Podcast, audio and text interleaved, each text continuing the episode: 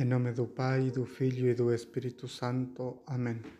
Hoje, 15 de dezembro, meditamos o Evangelho segundo São Mateus, capítulo 11, versículos 16 ao 19.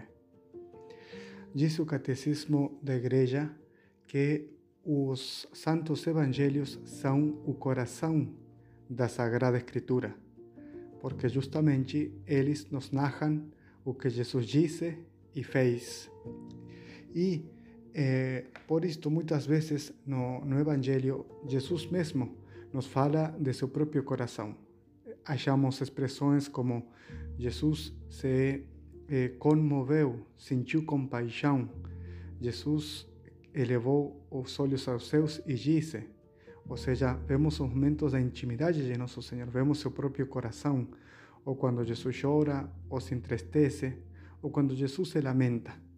E no Evangelho de hoje é uma dessas ocasiões, onde nosso Senhor se lamenta porque muitas vezes nós colocamos desculpas.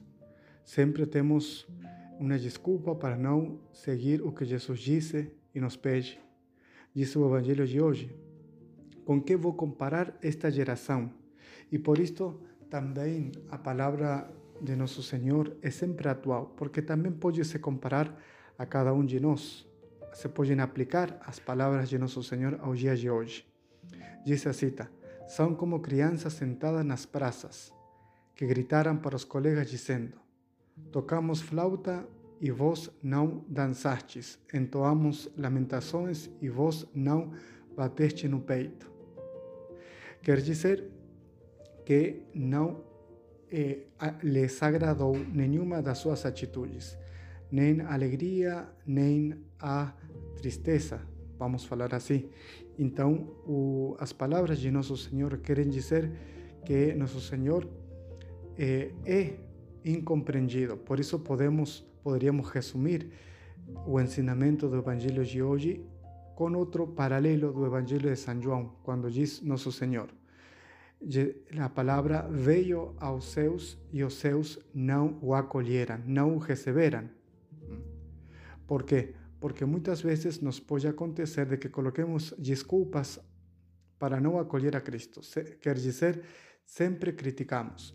Não vou à igreja, ou não me confesso, ou não medito, ou não rezo por isto ou por aquilo. Quando nosso Senhor eh, nos falou de todas as modos, nos manifestou sua misericórdia e sua sabedoria e sua justiça. Nos manifestou sua sabedoria e nos manifestou também sua simplicidade. Nos manifestou que é amigo de pecadores e também daqueles que levam uma vida reta. Nos manifestou que é amigo dos pobres e também daqueles que possuem mais. Então, devemos evitar então a, a crítica a falsa crítica e sempre arranjar uma desculpa para não seguir o Evangelho de Jesus, para não seguir o ensinamento de sua igreja.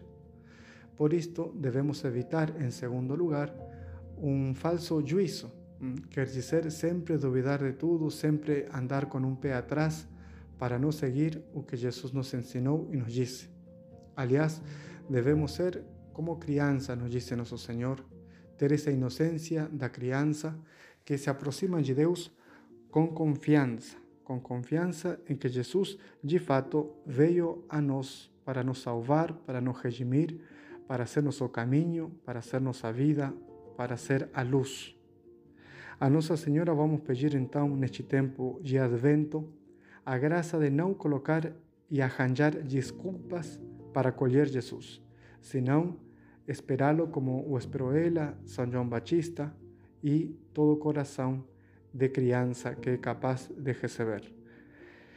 Essa graça pedimos a Nossa Senhora.